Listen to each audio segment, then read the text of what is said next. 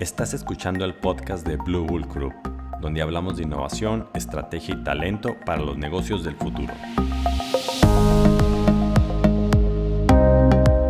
Hola, ¿qué tal? Bienvenido a este episodio con tu anfitrión Ulises Elías.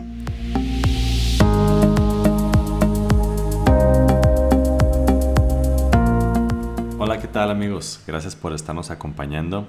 El día de hoy vamos a hablar sobre el tema de innovación. ¿Por qué estamos abordando este tema? Porque hay mucha desinformación acerca de cómo se utiliza este concepto. Muchos directivos y colaboradores en compañías hablan sobre que son innovadores o no son innovadores sin saber específicamente qué significa este concepto. Es muy utilizado desde hace ya algunas, eh, decenas de años y que se ha puesto más eh, de moda en los años recientes. Sin embargo, tendemos a no saberlo utilizar y no saber exactamente a qué se refiere. Entonces el día de hoy vamos a hablar de estas definiciones y conceptos. Y para hablar de este concepto, pues primero tenemos que hablar de lo que es tecnología. Tecnología, desde mi punto de vista, hay muchos conceptos, vaya por ahí, si los tratamos de buscar, los googleamos, eh, buscamos libros, mucha literatura, vamos a encontrar una diversidad de definiciones de, lo que es tecnología, al igual de lo que es también innovación. El tema de tecnología hay una, hay una definición en particular que a mí me gusta bastante y se refiere a que es un tipo de programación de la naturaleza o aprovechamiento de esta para propósitos humanos. Y esto implica todo el, todos los tipos de programación que hay desde la naturaleza, desde cambiar su modificación, su estructura molecular, sus combinaciones, eh, sus condiciones eh, morfológicas, propiedades físicas, químicas, eh, pero también tiene que ver con la, con la naturaleza del conocimiento, porque también tecnología tiene que ver con el know-how, el saber hacer. Entonces, esta definición para mí es una de las que engloba de forma genérica este concepto de la tecnología. Es un tipo de programación de la naturaleza o aprovechamiento de esta para propósitos humanos.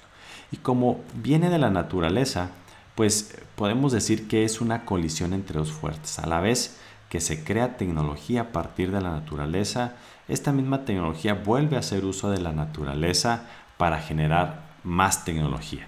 ¿sí? Podemos decir que el hombre en su antigüedad, cuando desarrolló la, la piedra, la tomó, perdón, que desarrolló la rueda, la tomó de una piedra a la que trató de darle una forma circular porque vio que de esa manera pudiera rodar o sencillamente se la encontró en la naturaleza, se encontró una piedra que era redonda y vio que esta rodaba de una forma más fácil y que dijo, ¿por qué no hacemos más piedras de este tipo?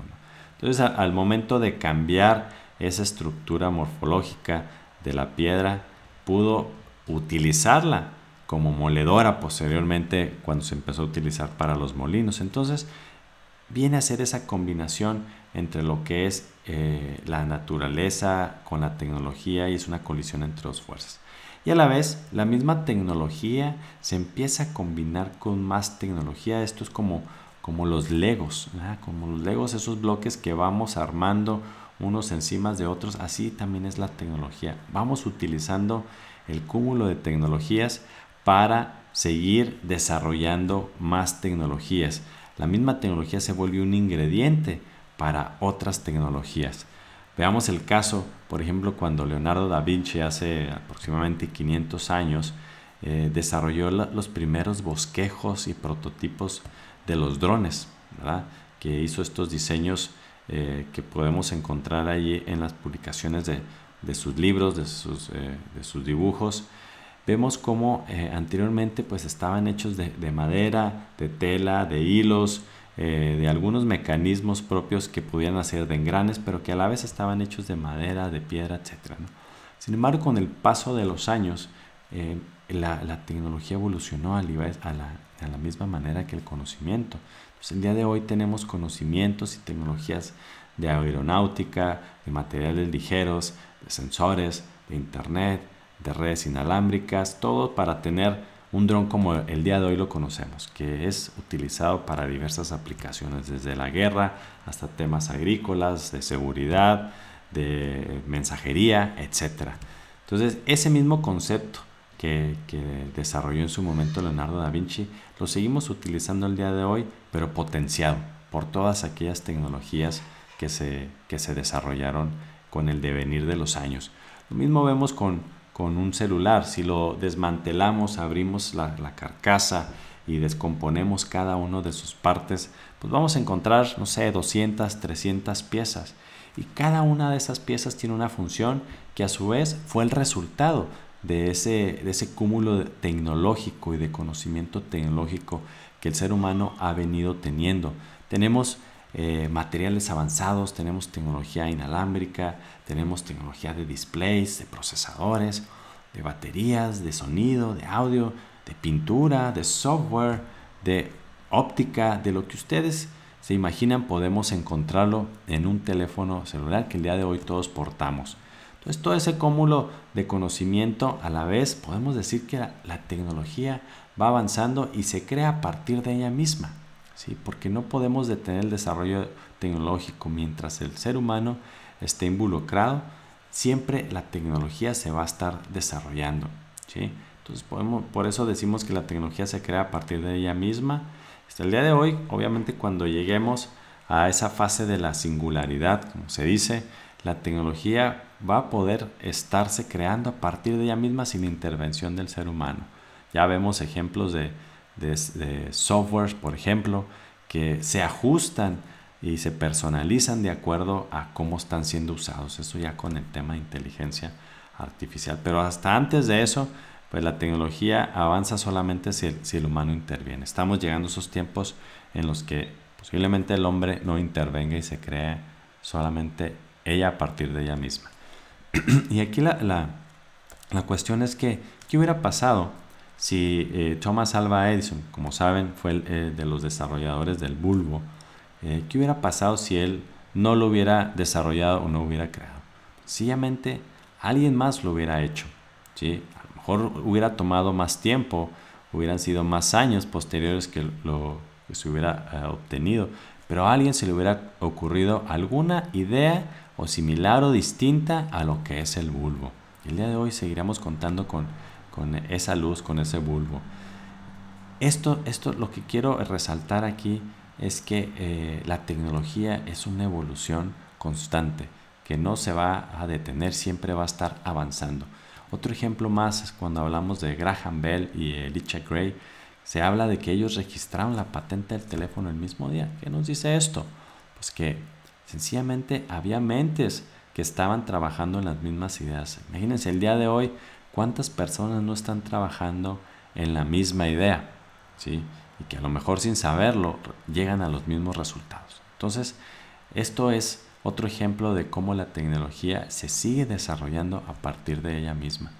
Y más aún, estamos viendo en los tiempos en los que estamos presenciando una convergencia de tecnologías como nunca antes vista. Estamos hablando de temas de, por ejemplo, de manufactura avanzada, de Internet de las Cosas, de inteligencia artificial, de robótica, de machine learning, de digitalización de la información, sensores, un sinnúmero de tecnologías que todas están convergiendo para desarrollar nuevas tecnologías, ¿verdad? Y esto, esto nos lleva a la pregunta de por qué evoluciona la tecnología, pues que el ser humano de entrada es curioso, tiene curiosidad por eh, desarrollar nuevas cosas, ¿no? Pero también estamos buscando ser más eficientes, eh, especializarnos eh, por oportunidad, porque vemos alguna oportunidad económica, política, social, la que sea, por tener mayor libertad, por sencillamente por tema estético, de belleza, por socialización, vaya, un sinnúmero de razones por las cuales el ser humano sigue desarrollando tecnología. Bien, hasta aquí eh, hablamos sobre el tema de, tecnología. Brinquemos al tema de la innovación. Y la innovación, como también de la misma manera que tecnología, ha habido muchísimas eh, definiciones. Eh, hace algunos años, en específico en el 2005, se creó o se desarrolló lo que es el manual de Oslo, en el que la OCDE o la Organización Económica para la Cooperación y el Desarrollo decidió eh, publicar un manual, antes de eso de publicarlo, pues trabajar en este manual y llegar a un consenso de las distintas definiciones de tecnología y de innovación para tener puntos de partida y que cuando se mencione este concepto pues sea un concepto uniforme. Ellos lo definen como es la introducción de, un nuevo, de un producto nuevo o significantemente, significativamente mejorado, ya sea un producto, un bien o un servicio, o de un proceso o un nuevo método de comercialización en las prácticas internas de la empresa o sencillamente la organización del lugar de trabajo o de las relaciones exteriores. Aquí la palabra clave tiene que ver con la parte de introducción eh, de ese nuevo producto o ese nuevo servicio en un mercado o en un proceso o un nivel organizacional. Particular hay, un, hay eh, una definición que a mí me, me atrae mucho más y que siento que explica un poco más sobre lo que es el término innovación y tiene que ver con el arte de provocar la adopción de una idea o tecnología que produce nuevos resultados. Y esto es que no solamente tiene que ver con el, desarrollar algo nuevo, sino de qué forma provoco eh, yo como persona o como organización que haya una adopción de esa nueva forma de hacer las cosas, de una idea o de una tecnología. Pero lo bueno de esto eh, es que es una habilidad que se puede desarrollar a través de la práctica. ¿Y quiénes lo han entendido? Pues las compañías innovadoras actuales que están capturando, desarrollando y capitalizando oportunidades son aquellas que están aprovechando o desarrollando nuevas tecnologías, están eh, desarrollando, aprovechando nuevos mercados y o están creando, desarrollando o aprovechando nuevos modelos de negocio. Estamos hablando de estos tres componentes, tecnología, mercados y modelos de negocio. Y para explicar esto, eh, quisiera eh, platicarles también un poco sobre cómo ha venido evolucionando el tema de innovación, de qué forma se ha venido evolucionando e innovando en las empresas. Antes, eh, las empresas encargaban la innovación a inventores y científicos. Trataban de contratar al mejor científico o inventor de la, de la época y trataban que desde ahí saliera las, mejores ideas de, bienes y servicios. El día de hoy esto ha cambiado y prácticamente cualquier persona dentro o fuera de, las organizaciones pueden innovar. ¿sí? Y las, las empresas que están entendiendo esto son las que están siendo más innovadoras, son las que están aprovechando el talento no solamente dentro, sino fuera. Y ahorita hablaremos del término de Open Innovation. ¿sí? Pero Ustedes se, han de preguntar, oye, la innovación es, es fácil, es difícil. En general, innovar es una tarea ardua y difícil, que desde la generación de ideas hasta provocar esa adopción es un proceso que tiene sus retos, eh, tiene sus dificultades, pero también se tiene la forma de cómo, cómo desarrollar y, brincar todas esas barreras que pueden llegar a existir. Y la innovación es difícil, ¿por qué? Porque como seres humanos, como personas, somos resistentes al cambio y más de lo que creemos. Eh, nos gusta estar en el status quo, nos gusta estar en esa zona de confort y que cuando implica un cambio, los cambios que son los que eh, son forzados son los que eh, nos hacen movernos. ¿no? Sin embargo, mientras no haya esos cambios que nos, que nos lleven a que sea forzoso, difícilmente eh, tendemos a cambiar. Entonces, eh, prácticamente los seres humanos adoptamos cambios que incrementan tres cosas. Uno, valores, y estoy hablando de valores económicos, valores eh, sociales, valores políticos, que incrementan estatus y que incrementan el poder. Si un producto o servicio impacta en algunos de estos elementos de forma positiva, pues tenderemos a adoptar más esos cambios, pero vamos a resistir a aquellos que los impactan de forma negativa. Y esto es porque nosotros como adoptantes, como consumidores, usuarios, eh, enfrentamos distintos eh, comportamientos, distintos factores como es la curva de aprendizaje. Nos cuesta tiempo eh, adecuarnos a un nuevo conocimiento, a una nueva herramienta.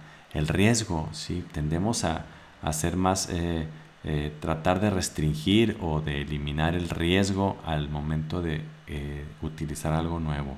Hay incertidumbre o desconozco si eso que voy a utilizar es algo útil o es algo nuevo, ¿no? Hay un temor a, preservar el status quo, hay barreras y hay un esfuerzo. Si tengo que poner esfuerzo de mi parte para aprender, para utilizar eso, esa nueva herramienta, ese nuevo servicio, pues tiendo a evitarlo, ¿verdad? El siguiente concepto es, eh, lo, tratamos de, abordar a través de una pregunta, es si toda invención siempre lleva a la innovación. Y la respuesta es que no, porque la invención es la creación de nuevas ideas, artefactos, procesos o métodos, pero no significa que todo lo que se inventa se convierta en una innovación. ¿sí? Mientras que la innovación eh, la invención se vuelve innovación cuando es adoptada en la práctica. Por eso ponía énfasis en la palabra adopción. ¿sí? Hablemos del caso de los vehículos eléctricos en base a baterías. ¿no? Para eh, principios del año pasado, eh, del siglo pasado, existía una gran cantidad de vehículos propulsados por baterías, en, al menos en la ciudad de Nueva York y hubo eh, eh, un, lapso de tiempo en los que había más vehículos eléctricos que de combustión interna. Sin embargo, todos conocemos el caso del vehículo del Forte, que se enfocó no solamente a la innovación en el producto, sino se abocó a la innovación en proceso, que eso permitió crear economías de escala produciendo el mismo modelo del vehículo de forma repetitiva, de tal manera que hizo que el producto fuera barato y accesible para un mercado masivo. Eso fue una innovación, no solamente en el producto, sino en el proceso y en el mercado. Entonces, por eso eh, eh, hacemos énfasis en que la invención no necesariamente lleva a la innovación, sino que se debe de entender el proceso que lleva a la adopción de esa nueva invención en un mercado. ¿Qué tipos, qué tipos de, innovación tenemos? ¿verdad? tenemos de acuerdo a, lo podemos eh, diferenciar de acuerdo a, a, distintos criterios de diferenciación. ¿sí? Y para ello, pues hacemos algunas preguntas clave para entender ese criterio y en base a eso podemos definir los tipos de innovación. Por ejemplo, si estamos hablando de un tema de dominio, ¿en qué dominio nos encontramos? Dominio de la, de la innovación. La pregunta es, ¿cuál es el enfoque de la innovación? ¿Sí? ¿Cuál es eh, el foco al que está dirigida la innovación. Y aquí los tipos de innovación los podemos dividir en producto, proceso, mercado, en organización social o modelo de negocio. Si decimos que eh, el, enfoque de la innovación está en el producto, estamos hablando del dominio del, del, producto. Si estamos hablando de innovación de proceso, estamos hablando del dominio de proceso. Y así sucesivamente. Ese es el criterio de diferenciación en cuanto al dominio. Si es en cuanto al grado de novedad nos habla, es qué tan nuevo es, qué tan nuevo es ese nuevo producto, ese nuevo servicio. Y la pregunta es qué tan novedosa es esa innovación. Y esto nos lleva a dos tipos de innovación. La innovación objetiva, que tiene que ver con que es nueva para el mundo. No había existido ese concepto anteriormente en todo el mundo. Contra la innovación subjetiva, que significa que es nueva para un grupo o organización en específico o para un sector donde ya existía esa innovación en algún sector distinto o en alguna otra organización, pero eh, se vuelve innovación en el que otra organización adopta esa nueva innovación. Y esto estamos hablando de innovación subjetiva. Obviamente la mayoría de las organizaciones se quieren eh, hacer innovaciones objetivas porque son nuevas para el mundo, que es donde quieren pensar que existe la mayor oportunidad. Si estamos hablando de un tercer criterio, que habla sobre el grado de cambios, qué tanto cambia. La tecnología es qué tipos de cambios son necesarios dentro del producto de la organización. Estamos hablando ya de en cuanto a si es radical, si es incremental, si es innovación de arquitectura o es una innovación disruptiva. ¿verdad? Es qué tan fuerte es el cambio que va a provocar. Y eh, eh, de forma penúltima es el disparador. ¿Qué está disparando ¿Quién inicia la innovación? ¿Qué está disparando la innovación? Y aquí estamos hablando del concepto de pull innovation, que tiene que ver cuando eh, es iniciada por la demanda del mercado, o cuando es push innovation, es cuando es iniciada por nuevas tecnologías desarrolladas por las organizaciones y que trato de que el mercado las, las adopte. Y por último tenemos el origen de la innovación. ¿Dónde se inicia la innovación? ¿Sí? Y tiene que ver con la innovación interna o la innovación externa. Si se inicia dentro de la organización o está surgiendo fuera de la organización. Profundizando un poco en el tema de innovación por dominio, tenemos lo que es la innovación de producto y esta a su vez la podemos dividir en distintas ramas. Lo que es la innovación de sistema producto, innovación basada en tecnología, innovación basada en investigación y desarrollo, innovación basada en diseños, cuando únicamente cambiamos los componentes de, de diseño. Y tenemos lo que es también la parte de innovación de proceso, que en específico hablamos de innovación del proceso de manufactura, el proceso de cómo fabricamos un producto y también la parte de innovación operativa, que eso tiene que ver con, no solamente con el tema de proceso de manufactura, sino también de todas aquellas actividades indirectas que repercuten en el proceso en sí. Luego viene la innovación de, mercado, que en esta a su vez se ramifica en innovación de marca, innovación de canal, innovación de modelos de negocio, innovación basada en necesidades, innovación en experiencia de, de servicio, hay un sinnúmero de, de otros tipos de, de subinnovaciones y lo que es la innovación organizacional, innovación de estructura de la empresa, innovación de cómo gestionamos la organización, innovación abierta cuando estamos eh, abiertos a la innovación que viene de fuera, innovación de redes, es cómo utilizo las distintas redes a las cuales está inmersa mi organización para tratar de, de innovar. Entonces, esto fue todo el tema de innovación por dominio y que se ramifica en distintos tipos de innovación. Y esto significa que una empresa puede innovar en, base en distintos tipos de innovación. Y sí, una empresa puede estar innovando en, producto, pero a la vez en proceso, a la vez innovación de marca. Y de hecho, las empresas que están innovando, eh, que son las más innovadoras, hacen un conjunto, una mezcla de este tipo de, innovaciones. Más adelante veremos el caso de iPod, cómo utiliza distintos tipos de innovación para ser exitoso. Regresando al tema del grado de cambio por innovación, pues tenemos, eh, dependiendo si es una tecnología nueva o existente o es un mercado nuevo y existente, tenemos la innovación de arquitectura, innovación radical, disruptiva o incremental. Si tenemos una tecnología existente, por ejemplo, en un mercado existente, pues estaremos utilizando la innovación incremental, que es mejoro lo ya existente y hago esas pequeñas mejoras a ese producto o a ese servicio. Cuando si vamos a, desarrollar una nueva tecnología para un nuevo mercado, estamos hablando de una innovación radical. Todo el tema de innovación ha venido evolucionando en la forma en cómo se aborda. Y estamos hablando, por ejemplo, que en, los años 50 y 60, a la posguerra, eh, se empezó a desarrollar tecnología dentro de, empresas cuando eh, parte de, las innovaciones en el tema de defensa, en el tema militar, se empezaron a comercializar para, temas eh, comerciales. ¿sí?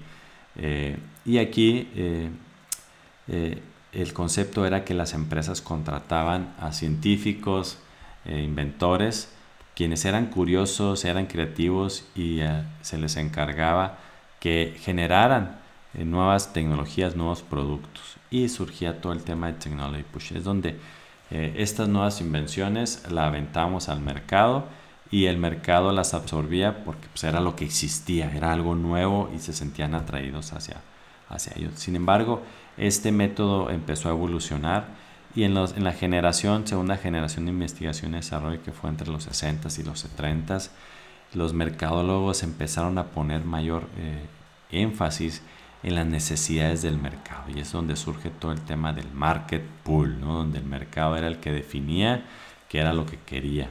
¿sí? Posteriormente eh, tuvimos eh, esa combinación de lo que es el Technology Push y Market Pool, esta combinación de estas dos corrientes entre los 70s y los 80s, cuando eh, tanto los mercadólogos como los tecnólogos tenían que hablarse y platicar para, por un lado, transmitir cuáles eran las necesidades del mercado y en base a eso desarrollar tecnología acorde a las tendencias de mercado. En los 80 hacia finales del siglo pasado, eh, tuvimos una tendencia eh, hacia la innovación abierta, donde las empresas no solamente desarrollaban tecnología eh, internamente con sus propios científicos y su propio talento, sino que empezaron a acudir a centros de investigación externos, universidades, clientes, proveedores, a quienes de los cuales captaban esas nuevas ideas y esas nuevas innovaciones. Entonces a esto se le llamó todo el tema de, del Open Innovation. El día de hoy eh, utilizamos más el concepto, las empresas han adoptado más el concepto de la innovación cíclica. Es eh, sobre todo empujados por esa tendencia del, del Lean Startup, ¿no? que eh, Eric Ries en su libro de, de Lean Startup trató de homogenizar en, en, el mundo este concepto de cómo desarrollar productos de una, de una manera lean de una manera ágil, ¿no? surge lo que es la innovación cíclica. Tiene que ver con el surgimiento de ideas que permiten a su vez construir un producto, medir la información, los datos, aprender y con ello volver a generar nuevas ideas. Entonces a esto se le llama lo que es la innovación cíclica. En cuanto a las modalidades y origen de la, de la innovación, ya lo mencionaba anteriormente, estamos hablando de que tenemos e innovación abierta, innovación externa, pero una organización debe saber utilizar estos dos conceptos. ¿Por qué? Porque las mejores ideas no, necesariamente van a surgir de forma interna, sino que también tiene que hacer uso del talento que existe allá afuera. Y hoy las tecnologías permiten acceder al talento en cualquier parte del mundo para resolver problemáticas o retos. Si por ejemplo hablemos de innovación abierta, donde a través de la investigación y desarrollo propio podemos crear nuevas ideas, o a través del intraemprendimiento, donde habilitamos herramientas de tal manera que los mismos colaboradores que traigan ideas sean capaces de implementar esas nuevas ideas que eh, eventualmente se convertirían o se conviertan en innovaciones. Y por otro lado, la innovación externa, eh, que nos habla de una innovación abierta, podemos estar hablando de modalidades como retos de innovación, eh, acercarse a centros de investigación, colaborar con ellos, con competidores, todo lo que es la competencia, con proveedores, con startups o con adquisiciones de, empresas. Todos estos mecanismos nos, eh, habilitan para eh, desarrollar también innovaciones. Hablando en específico sobre los procesos de, innovación, si lo vemos en, forma lineal, desde la investigación y desarrollo hasta el éxito como negocio, siempre eh, hemos hablado del concepto del Valle de la Muerte, que tiene que ver con ese, ese lapso de tiempo entre cuando estamos generando nuevos productos y servicios empujados por la innovación y desarrollo, eh, hasta la parte de cuando soy exitoso como nuevo producto y como nuevo negocio. ¿sí?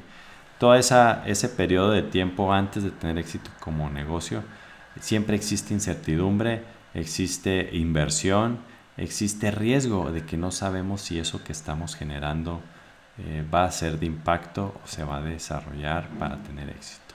En el momento en el que estamos encontrando eh, clientes para ese producto y esos clientes deciden pagar por esa nueva innovación a un grado de que la empresa empiece a incrementar sus utilidades por encima de lo que es el punto de equilibrio, entonces estamos hablando que es la empresa tiene éxito como negocio, no antes, no por desarrollar un nuevo producto ya soy exitoso, sino que tiene que ver con esa adopción en el mercado y que ese mercado esté decidido a pagar por ello a un nivel que sobrepase los gastos de, de la empresa. Eso viendo desde el punto de vista del Valle de la Muerte. ¿no? Obviamente en el ciclo de, la organización, el ciclo de vida de la tecnología y de la innovación, hay momentos en los cuales la empresa debe poner mayor énfasis o impulso en la innovación, en el enfoque. ¿sí? ¿En qué dominio de la innovación debo de poner mi enfoque de acuerdo al ciclo de vida de mi tecnología y de mi organización? Por ejemplo, cuando estamos hablando de, de los inicios de la organización o cuando apenas está desarrollando el producto, el mayor eh, impulso que se le debe poner, el mayor enfoque debe ser en la innovación del producto. Pero conforme voy teniendo un producto que hace fit o que este, es pertinente para ese mercado y que empieza a ser aceptado por el mercado, me voy a abocar más hacia la innovación de proceso, donde voy a optimizar eh, los mecanismos de manufactura, de producción, de logística, etc. Luego voy eh, hacia la parte de innovación de mercado. Ya sé que el producto es viable, ya sé cómo producirlo y ser eficiente. Ahora, ¿de qué manera puedo ser innovador en términos de, de mercado, de empezar a expandir? Después de eso viene la parte operacional, cómo opero de forma interna mi organización, es el, el management que estoy utilizando, la gestión que estoy utilizando, la mejor manera, de qué manera eh, innovo también esa parte. Después me voy a la parte de logística, de qué manera innovo en el tema de logística de tal manera que mis estrategias de expansión tengan mayores resultados. Y de nueva cuenta, cuando ya tengo un producto maduro, de qué forma empiezo a innovar de nueva cuenta en un producto distinto o en un producto que a su vez tenga mayores posibilidades de subsistir en el, en el futuro. Entonces, esto es que eh, significa que de acuerdo a esas innovaciones que vamos teniendo a lo largo de este ciclo de vida, eh, vamos teniendo prioridades. Al inicio, mi prioridad es que el producto funcione, de que tenga las mejores características, etc. Después, eh, tiene que ver con maximizar el desempeño del producto, de que tenga mayor eficiencia, de que sea eh, confiable, de que minimicemos el costo y después tendríamos un, producto maduro. Es más o menos los enfoques en el tema de, la innovación, lo que se busca con las innovaciones. Luego viene la parte de cómo difundo la innovación a lo largo de este ciclo de vida. Cuando es un producto nuevo, es difícil de que podamos introducirlo en un mercado masivo y por ende que todo el, todo el mercado desee ese nuevo producto. Ya veíamos que hay dificultades, tenemos barreras a nosotros como consumidores de adoptar tecnologías, por todo esto que hablamos de eh, curva de aprendizaje, de riesgos, de incertidumbre, etc. Entonces, eh, cuando desarrollamos un nuevo producto o servicio, por lo regular, debemos de enfocarlo a un mercado que este Royer en, su libro de 1962 describe como innovadores. Son aquellas personas inquietas que están buscando alternativas a sus problemas, a sus problemáticas, de tal manera que en su mayoría ellos ya buscaron estas alternativas, llegaron a construir este, algunos productos o servicios que a ellos les, les eh, resultaron positivas al resolver sus, sus problemáticas o retos.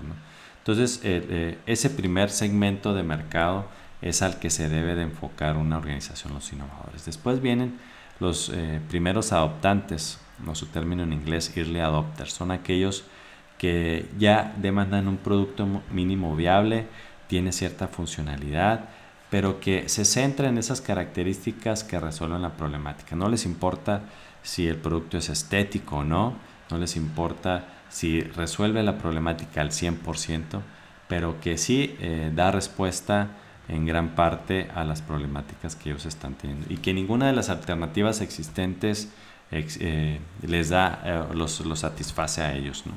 Después de que pasamos esa brecha entre los primeros adoptantes hacia un mercado masivo, tenemos lo que se llama la mayoría temprana. Es cuando ese mercado ya vio que alguien más lo probó, que es funcional, que es confiable, que no falla o que tiene pocas fallas, es cuando este tipo de mercado se empieza a adoptar este, este producto. Y después de ellos tenemos ya un mercado masivo, que son la mayoría tardía que viene a adoptar este producto. Y por último tenemos aquellos, eh, aquella sección del mercado que son los últimos adoptantes. Son aquellos que durante 10, 15 años quizás no consumieron el producto y que hasta cuando ya es un producto maduro decidieron consumirlo. Entonces más o menos ese, ese, es, el, ese es el concepto de, en cuanto a la difusión de la, de la innovación. Eh, algo similar eh, significa que durante el lapso que existe entre los innovadores a la mayoría temprana hay, un, hay una brecha de desaprobación, donde la, mayoría, la mayor parte del mercado no va a aceptar ese producto porque eh, les afecta su, zona de confort, su estatus su poder o, sus valores, ¿no? Entonces hay ese golfo de, desaprobación que hasta que eh, no evoluciona, hasta que sea confiable, sea rentable utilizarlo, o cuando ya la gran mayoría lo utiliza es cuando eh, los, la gran mayoría lo empieza a utilizar. Mientras tanto, pues hay ese golfo de desaprobación. Hay un sinnúmero de metodologías para innovar, eh, dependiendo del tipo de innovación que se está buscando.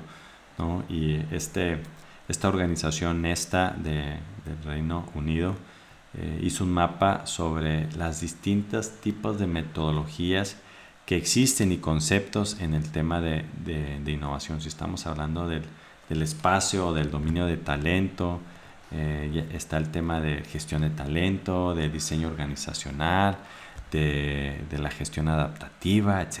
¿no? Si estamos hablando del, espacio de inteligencia competitiva, estamos hablando sobre análisis de políticas, de lo que es escenarios, de lo que es especulación, etc. Si estamos hablando del espacio de soluciones, tenemos los la, la metodología de producto mínimo viable, del tema de creatividad, tema de brainstorming, etc. Y así, en su conjunto hay distintos espacios en los cuales podríamos eh, eh, ubicar las distintas metodologías.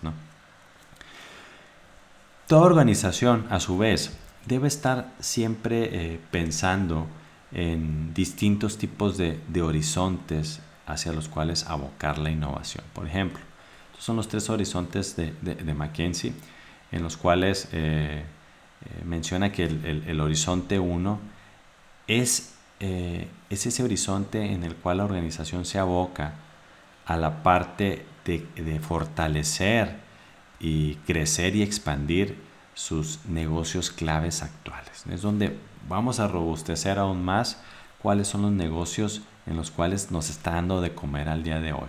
Porque si los desatendemos, difícilmente vamos a pensar en el segundo o en el tercer horizonte. El, horizonte 2 se refiere a la parte de construir negocios emergentes. Negocios emergentes que deben de estar eh, apegados o que deben de apalancarse en todo el conocimiento y la experiencia del horizonte 1. ¿sí? Son negocios que son aledaños o que son eh, que dependen mucho de todo lo que es el horizonte 1, es el core business, los negocios claves.